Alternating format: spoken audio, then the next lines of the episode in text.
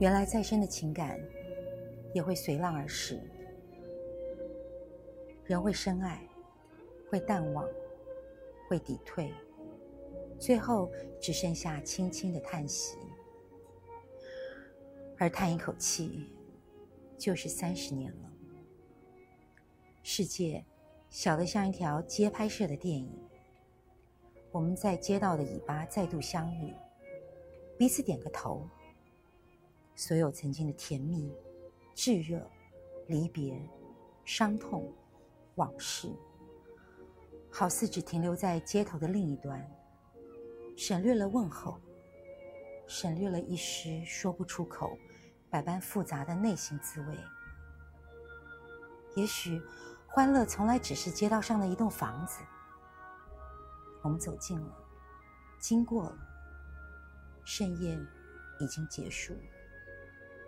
我们都不曾忘记，但也无需再提起。回忆只是一条街上的布景，全拍完了，故事早已结束。我们曾经是主角，如今我们已是观众。欢迎收看今天的《千问》。我有一个特别好的朋友，他可能是我在这个世界上。最喜爱的女人，她的名字叫刘若英。你听到这句话？不是哦，不是哦，不是哦。为什么是？啊？什么叫不是？不是？哦，没有没有。嗨，大家好。嗨，大家好。为什么你要如此快的否认？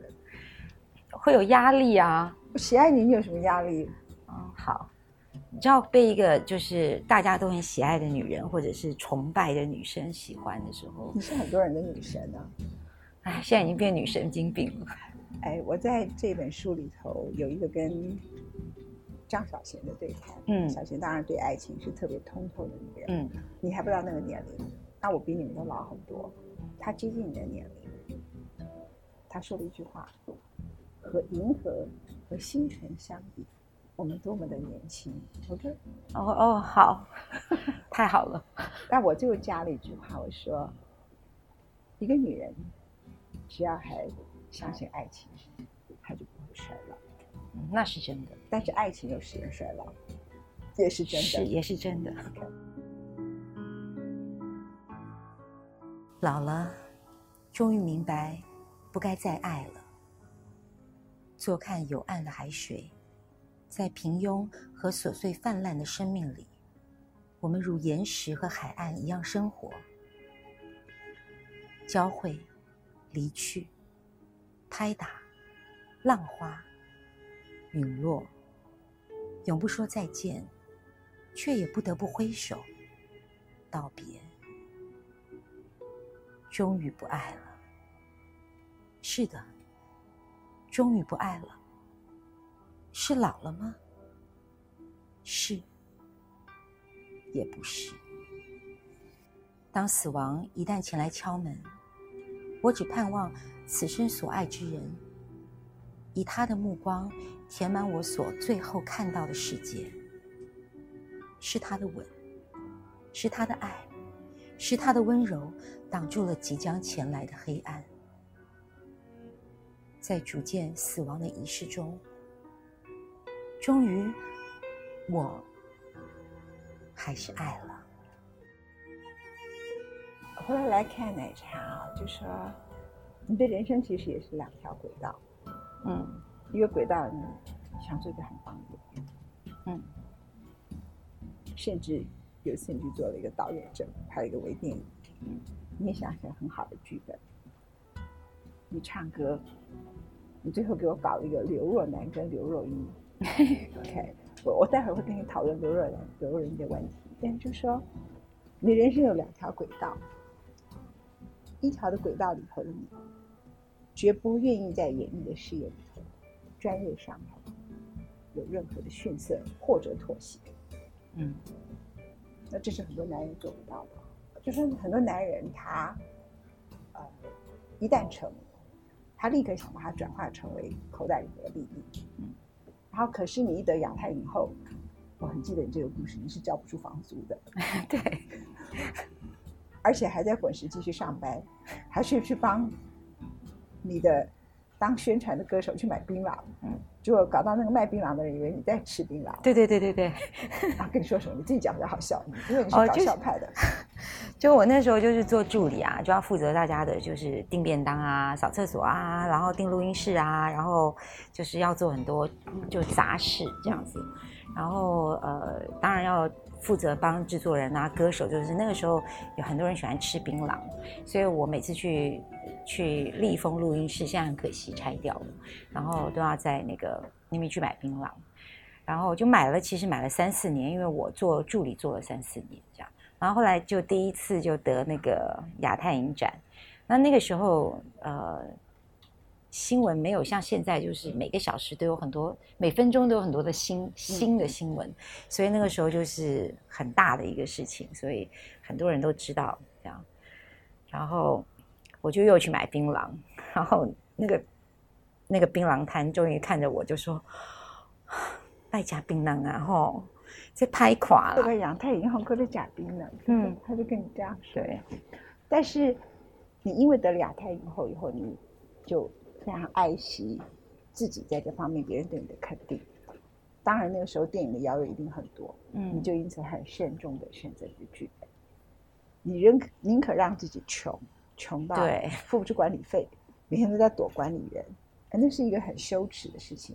可是你认为最大的羞耻就是当电影界如此给你一个奖肯定你，你会觉得你不能辜负你对电影的信仰。嗯，可是你有一种个性，那种个性是你从来不曾声张的，就是你不会声张你是一个知识分子，你不会声张你是一个了不起的电影人，你不会声张我对电影有信仰，但是你就用你的生命去实践它。那是现在往回看，好就好像可以，因为毕竟还是熬过来了。我想有很多很多人都还在还在。里面挣扎跟还在熬，所以就是很想跟你们讲加油这样。那其实我，我当然觉得我碰到，呃，我当时开始拍电影的时候，刚好是所谓国片不景气，嗯，所以其实我们有很多好的电影。我记得那一阵子也很谢谢那些国片不景气就愿意找我这种便宜的演员，所以我就可以演了那一阵子蛮演了蛮多的国片。我不知道，我就比如说，我觉得。其实我也有演过烂的电影，也有看看看错剧本的时候，但是嗯，at least 我当时去选择它的时候，一定是我很相信它会是一个好的东西。嗯，我想每个人都希望自己有那个那个，我我不知道，我我觉得我还是很幸运了，就是没有被饿死。然后那时候还流行标会，有没有？就是。你也去标会，就是那时候滚石唱片就有那种什么三千块一会，嗯，就为了就是能够支撑下去，然后你就要去标会，然后也不知道下一顿在哪里，可是你就是靠着大家的帮忙，然后对，就还是可以坚持的去做一些自己相信的事情。因为我是那种，其实可能我，我觉得我是被宠大的，我是被父母祖父母宠宠大的孩子。所以，我对于自己不相信或者是不喜欢做的事情，别人是很容易看得出我不喜欢的。嗯，所以，与其你到现场板着脸，或者是很就是很不开心的，那别人也你知道，那那算了，就是你你饶了自己，也饶了对方吧。嗯，所以你喜欢当男人还是喜欢当女人？诚实回答的原因是我有我自己的判断啊，可是我判断未必是真的。我们来谈一下，因为我看你演那个刘若男跟刘若英，我简直是 太有感触。其实我没有觉得我一定想当男人或者是女人。当然，曾经你会觉得说啊，我要是男生就好了。在我真的还是在比较年轻的时候，可是现在越来越大，觉得我自己慢慢觉得做女人是蛮好的。哇，可能我已经与他和平共处，然后我对他比较熟悉。嗯，然后可能我也看到很多男人的脆弱跟无奈，就是，比如说文静姐你的书里面在讲说，痛痛着痛着就不痛了，喘喘着喘着就不喘了。其实那个就是一个很很令人心痛的事情。然后，可是我觉得就是要有幽默感、有智慧，然后你要走过这个，然后你这样写。可是男生有时候他们。不好意思喊痛，我也没有喊啊。对我就是因为是你嘛，就是你你。可是很多的男很多的女人，她或者是很多的男人，他不如女人，或者是他没办法。嗯，所以也许我有些朋友会觉得我过度的，可能跟你的观点不一样。就是我有时候过度的疼男人，是因为我觉得女人就是，比如说，可能我我的我的观念里面啊，就是啊，好吧，不想工作，小时候就想，好没关系啊，那就嫁一个人来养我好了。很小的时候，嗯，就算现在，大部分的人还是觉得。女人没有工作，没有那么罪恶感。嗯，可是如果一个男人没有工作的话，大家就会觉得。所以，我还是觉得，就是一般这样子来看，男人是蛮辛苦的，蛮辛苦的。所以我常常讲说，他们的骄傲就是他们的脆弱。对，其实他们是是蛮蛮蛮辛苦。那我觉得现代女性的。辛苦当然是比以前，当然我想每一个 generation 的人都有他的辛苦在啊。比如说，可能你以前我我今天才说，我好想搬到农村哦，自给自足啊。现在这种就是你会觉得最好就是自己种菜，然后摘了然后自己吃，也不用到超级市场去抢，或者是你也不用去关心，就是你所有东西都是自己这样子。可是，嗯，就是觉得现在女生。就更要什么出得了厅堂啊，下得了厨房啊，唱得了卡拉 OK 啊，然后，嗯，最好就是你你觉得现在的女生还要保持体重，然后还要不能老，然后还要我我我前一阵子就是，其实我有白头发了，然后你知道现在都待在家里就就不想染，然后有时候拍的东西啊，然后就白头发，然后大家就说啊，她老了，她这好憔悴，脸也垮了，她。你说我看了，你问我看了，你问我会不会介意？你说我完全不介意骗人。我当然希望说哇不老女神，但是，但是我会另外一方面想说，嗯，我也曾经不老过啊，我也曾经年轻啊。我现在呢好不容易走到现在了，我终于可以慢慢的把这些东西放在不是最重要的，或是别人看我他不会拿来，不会拿来把它当成第一标准来看。他接下来看的应该是我到底累积了多少生命中经历的事情。经历就是我，我是一个有故事的人。然后我在念念这些文章，我在看事情的时候，我可以用不同的角度来看它。我就说，好不容易活到现在了，我可以不要再装年轻。嗯。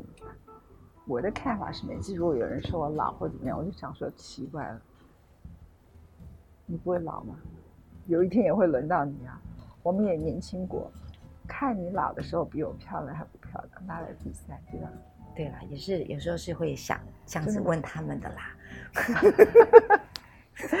我在五十岁的时候，就是你现在的接近的年龄啊。我在五十岁的时候就想，哇，年过半百，那怎么办呢？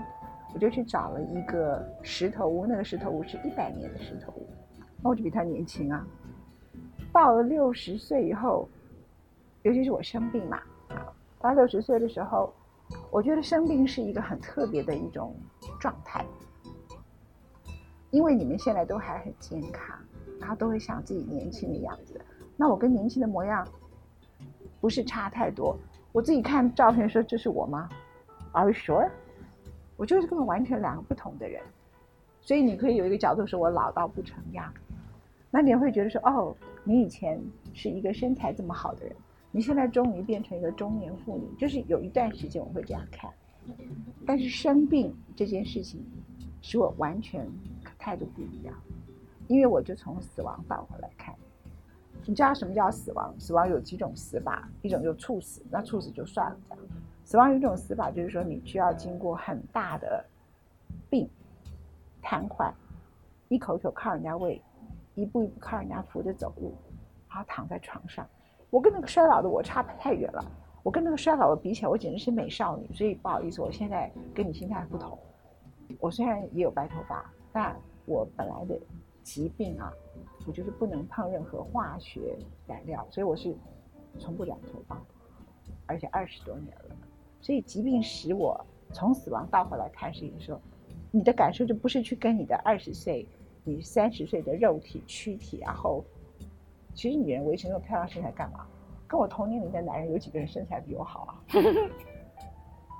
你先生是比我小，嗯，那他身材比较好，还我比较好？差不多，好吧，你果然还蛮爱你先生的。你认识很多你的朋友是跟我同年龄的，是不是？哦，那那对对对，他们是比我看起来老太多了。对对对对对，所以他们也需要成为我们现在的那个垫脚石，让我们自己感觉非常好，因为他们年轻的时候太得意了。我来谈你的刘若男跟刘若英，我当时的演唱会看这个女人，我那么熟悉，熟悉她很多不同的点点滴滴，她的语言、她的表情、她的微笑，她的很多不同人生十字路口的选择。可是我现在看了太，太嫉妒也超不爽的这样子，因为你那个扮演那个刘若男的样子，简直是帅爆到不行。嗯，好，我也觉得很帅。是啊，现在他们在讲说什么美男子，怎么能够跟你那个刘若男比？你穿的那个呃，你瘦瘦的，然后穿着那个西关长裤，然后故意穿一个那个衬衫就大拉垮垮的，然后就搞了一个领带，对不对？然后把头发弄得就是短短的那样的男人。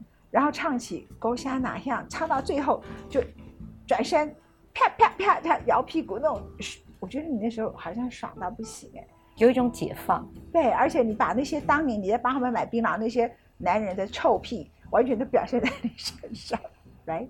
嗯，那我们那时候我坐在我旁边的叫梁静茹，要被你叫上台上去演唱，他在下面说：“我的天哪，他已经变成这样，他他会会吻我。”他很担心你在台上会抓着他拥吻，然后会对着他这样子舌吻，结果你果然就做了类似的事，对吧？嗯，他亲我的啦。他，但是他坐在我旁边，他上台的时候，他超紧张的，因为就说你这样的一个解放，让他已经忘记你是一个女的。对他上台的时候，他就觉得哇，他也不是说因为你是男的他害羞，他只觉得一个人可以解放到那个程度，然后你让。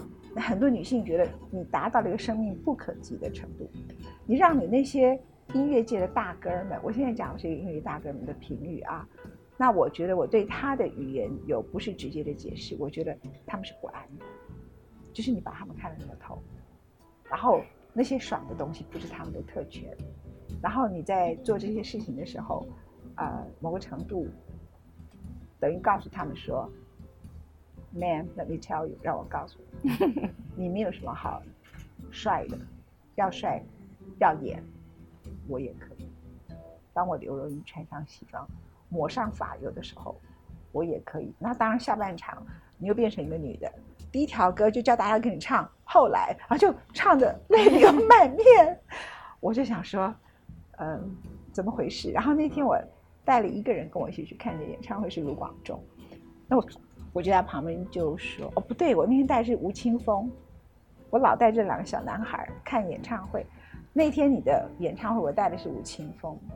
那我就跟青峰说，他这一场演唱会最大的特征是把剧场，就是你很擅长的，跟演唱会做了一个很完美的结合，而且在性别里头玩你的角色。那你挑的歌就是你很熟悉的那些死男人，什么陈升啊、伍佰啊，所有的那些歌。那另外一边呢，就是属于你的抒情歌。”那他就再听一听，结果呢，吴青峰因为他自己本身对性别角色里头的比较充分的理解，青峰的说法就会说，他怎么一变成女人，一唱后来就哭了，他到底还是一个女人，他对你很失望。嗯，他对于你怎么好不容易前面那么帅，他都不希望你把那个帅就是演到一个彻底，把那个性别的颠覆，结果你怎么一变成一个女装，唱个后来。就哭到不行，后来终究我还是女的吧，对不对？我们都是就一错过就是这么一生，对，然后就哭到泪流满面这样子。也是因为那是最后一场了，就是你很多的百感交集吧。而且，其实我是真的常常在在台上。有有些人你会听到有些歌手，他所谓的大家比较喜欢听的那些歌，他可能唱了几次、几百次以后，他就说我再也不想唱那首歌了。可是其实我真的每一次唱这些歌，哪怕后来真的可能有唱到一千次，我真的每一次唱我都